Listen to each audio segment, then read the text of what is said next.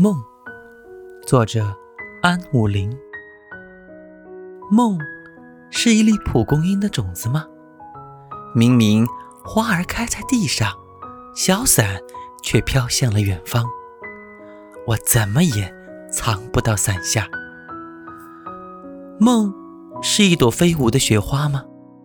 明明在空中飘扬，一会儿又落在了地上，我怎么也……抓不住在手中。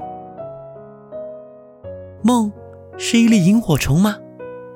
明明在夜晚挑着灯笼，白天在草丛却不见踪影，我怎么也借不到它的光亮。